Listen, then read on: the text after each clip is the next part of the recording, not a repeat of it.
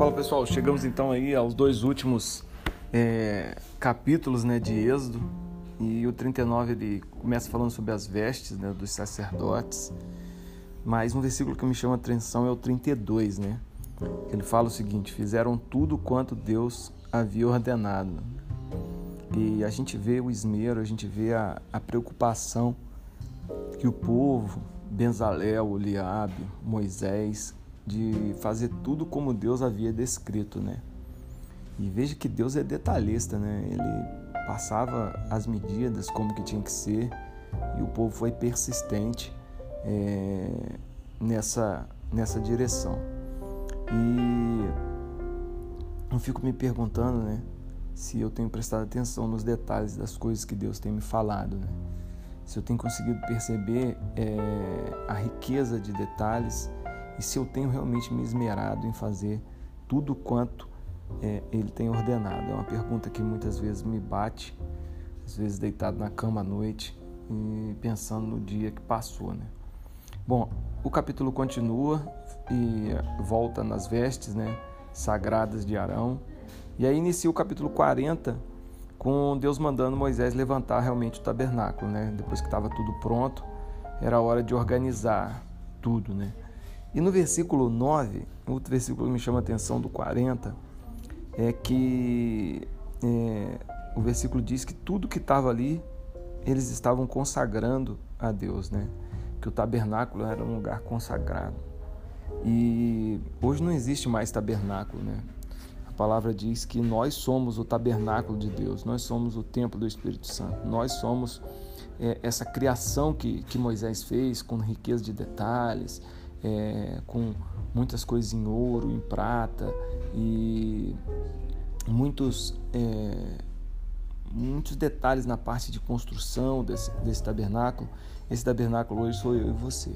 Né? Deus nos vê como esse tabernáculo, é, valiosos como ouro, né? reluzentes como a prata, mas acima de tudo é um tabernáculo é moldado, é, esculpido pela mão dele com diversos contornos e tamanhos de acordo com, com a necessidade que ele tem de nós na obra. Né?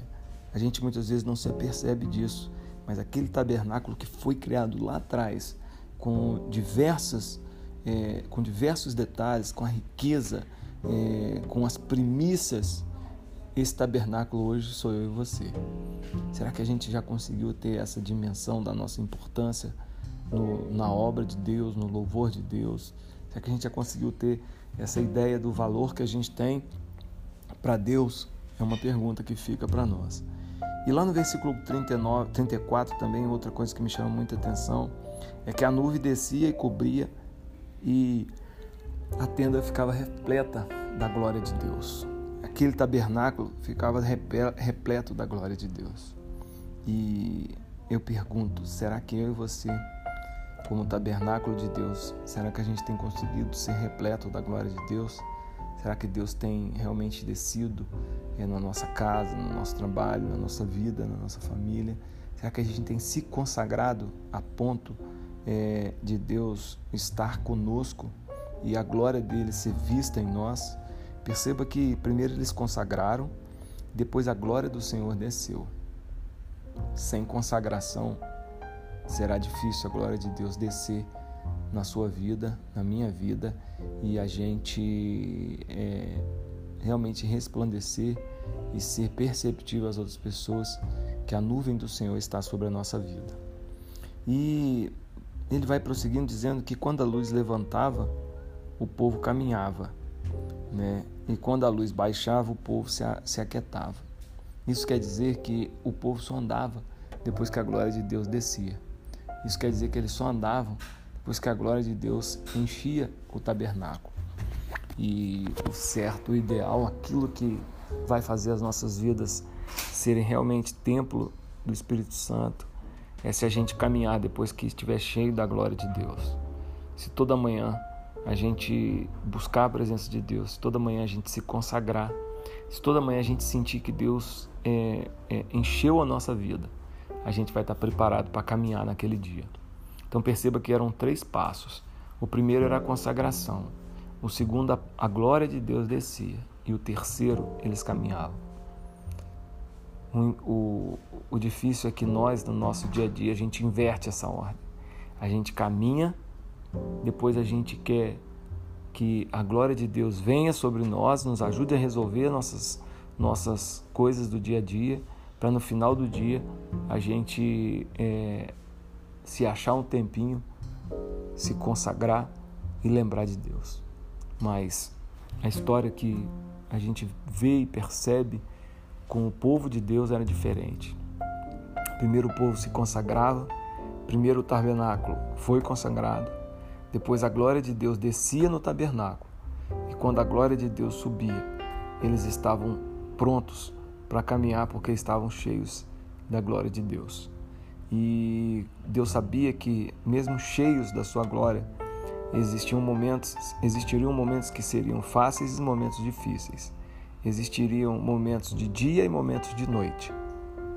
Mas nos momentos que forem mais difíceis, nas noites, nas dificuldades, nos problemas que muitas vezes a gente não vê solução, pode ter certeza que se você estiver cheio da glória de Deus, Ele vai mandar uma nuvem de fogo, Ele vai iluminar o seu caminho e vai te mostrar por onde prosseguir. Que eu e você possamos entender essa sequência, essa lição que a gente aprende com, com o povo. Primeiro é a consagração. O segundo é o enchimento da glória de Deus. E o terceiro é o caminhar, é o romper, é o buscar o seu objetivo, a sua meta, é realizar a obra, é buscar o seu objetivo, a sua meta pessoal. E muitas vezes, pessoal, a gente pergunta por que, que a gente não dá certo, por que, que trabalha, trabalha, trabalha e parece que a gente não conseguiu nada. Por que, que a gente trabalha, trabalha, trabalha e não, não, se, não, não se sente feliz? É porque a gente inverte. A gente não se consagra, a gente não desfruta da, da presença de Deus e a gente não caminha. Normalmente a gente toma as rédeas, caminha, pergunta para Deus no meio do caminho. Pergunta não, a gente na verdade informa para Deus no meio do caminho o que a gente está fazendo e a gente quer que a glória dele desça é, fora do, dos planos, fora do tabernáculo e fora dos planos de Deus. Você pode ter certeza que vai ser muito mais difícil e penoso o nosso caminhar, o nosso dia a dia, ok? Um abraço, pessoal.